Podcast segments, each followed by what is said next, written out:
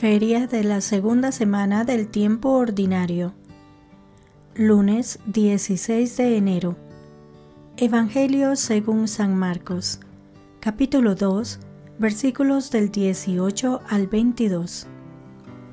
En una ocasión en que los discípulos de Juan el Bautista y los fariseos ayunaban, algunos de ellos se acercaron a Jesús y le preguntaron, ¿por qué los discípulos de Juan y los discípulos de los fariseos ayunan y los tuyos no?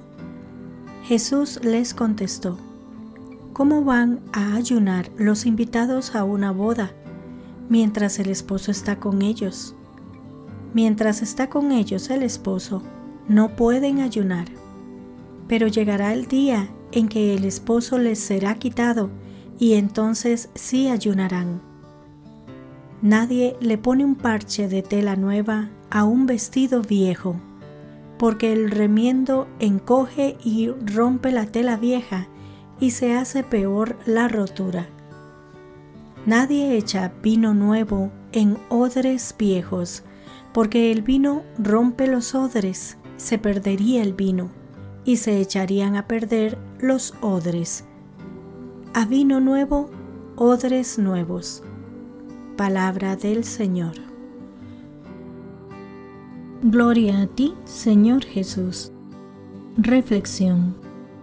Nos dice el Papa Francisco, el cristiano que se esconde detrás de él siempre se ha hecho así, comete pecado, convirtiéndose en idólatra y rebelde, y viviendo una vida parcheada a medias, porque cierra su corazón a las novedades del Espíritu Santo. Jesús nos enseña en el Evangelio cuando los doctores de la ley le reprochan que los discípulos no ayunasen, siempre se ha hecho así. ¿Por qué los tuyos no ayunan? Y Jesús respondió con este principio de vida. Nadie echa un remiendo de paño sin remojar a un manto pasado, porque la pieza del manto deja un roto peor. Tampoco se echa vino nuevo en odres viejos, porque el vino revienta los odres y se pierde el vino y los odres. A vino nuevo, odres nuevos. ¿Qué significa esto? ¿Que cambia la ley? No, significa más bien que la ley está al servicio del hombre, que está al servicio de Dios, y para esto el hombre tiene que tener el corazón abierto. La actitud de los que dicen, siempre se ha hecho así, en realidad nace de un corazón cerrado. En cambio, Jesús nos dijo, voy a enviar al Espíritu Santo y Él os conducirá a la verdad plena.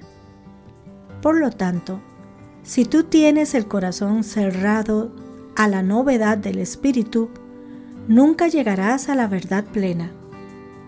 Y tu vida cristiana será una vida a medias, parcheada, remendada de cosas nuevas, pero sobre una estructura que no está abierta a la voz del Señor.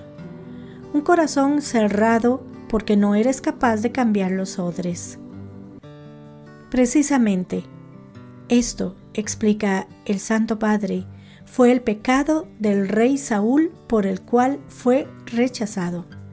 También es el pecado de muchos cristianos que se aferran a que siempre se ha hecho y no dejan de cambiar los odres, terminando así por vivir una vida a medias, parcheada, remendada, sin sentido.